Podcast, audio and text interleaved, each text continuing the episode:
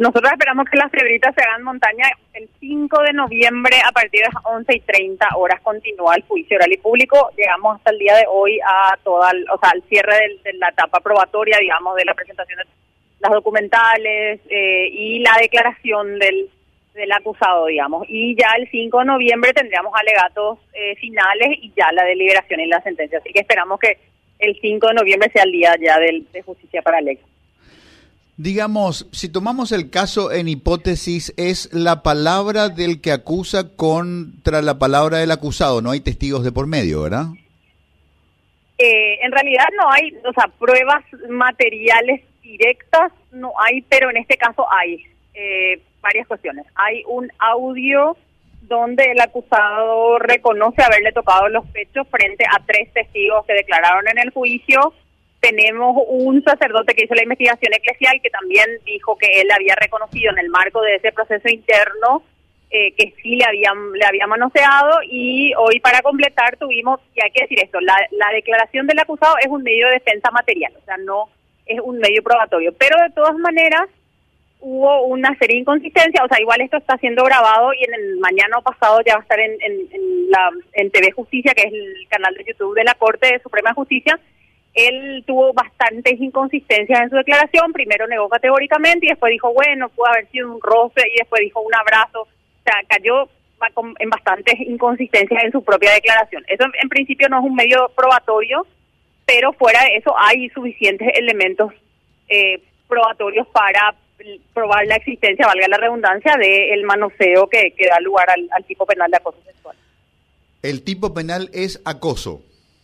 Es acoso sexual, sí, que tiene dos, dos, digamos, dos requisitos. Uno es el hostigamiento con fines sexuales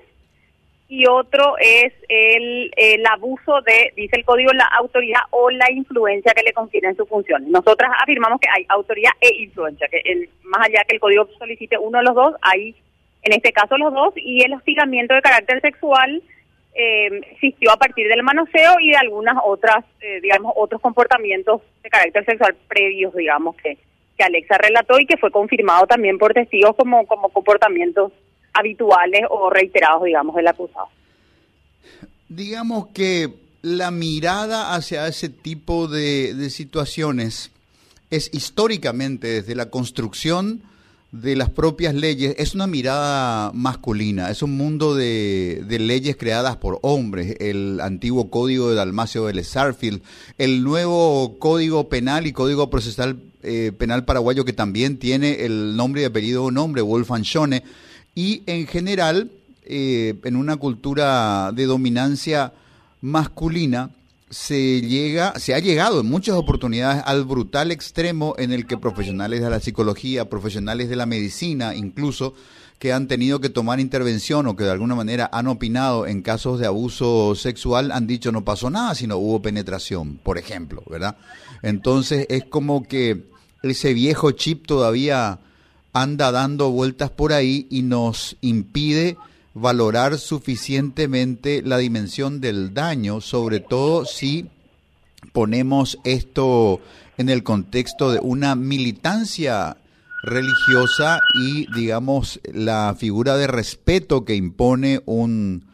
un sacerdote para una servidora de la iglesia. Y cuando el daño se da desde esa condición funcional, que tienen, es decir, una militante de la Iglesia Católica que le presta servicios y el sacerdote a cargo de la cual está, hay un, hay un daño múltiple, una ruptura de, de códigos que hace que esta persona, que tiene todo el derecho de, de vivir su fe religiosa, se sienta profundamente traicionada. Sí, tal, tal cual. Además, eh, hay un daño psicológico que también está aprobado en el expediente a partir de un de, una pericia, que, que de un informe victimológico que hizo el Ministerio Público, Alexa. O sea, hay... Y además, esto, ¿por qué también es grave? Es grave porque se hace en el contexto de una institución que tiene a su cargo, de alguna manera, la formación moral de niños, niñas, adolescentes y mujeres. Entonces, hay no no es cualquier contexto donde ocurre este hecho y por lo tanto también es importante que la justicia envíe un mensaje de cero tolerancia porque la, la impunidad y esto también se ha, visto en el marco del derecho internacional la impunidad facilita la, la perpetuación de los hechos. También es cierto lo que lo que manifestás con relación a a la construcción masculina de las normas y los, los hechos penales de violencia sexual también se construyeron históricamente con eso, pero afortunadamente, y esto fue algo que lo dijo la Cámara de Apelaciones al, al anular la sentencia anterior, se tienen que utilizar los instrumentos internacionales para eh, interpretar las normas penales. hay que dejar de utilizar el diccionario de la Real Academia Española como fuente del derecho, porque no es ninguna fuente del derecho, y empezar a utilizar los instrumentos internacionales. Y en ese contexto, el hostigamiento de carácter sexual eh, de ninguna manera tiene como requisito la reiteración de hechos, digamos que fue uno de los argumentos que se utilizaron para absolverla en, en el primer juicio. O sea, un solo manoseo basta para que ocurra el acoso, digamos. Entonces, eh, ahí creemos que este caso ya aporta un poco en la evolución de esa interpretación, porque lo contrario sería afirmar de que hay un permiso legal de manosear una vez, digamos, ¿verdad? Y eso no puede ser posible y además eso eh, hay un desarrollo muy importante a nivel internacional que debería dar luz para que para que se digamos se legisle por un lado pero también para que se juzgue en base a eso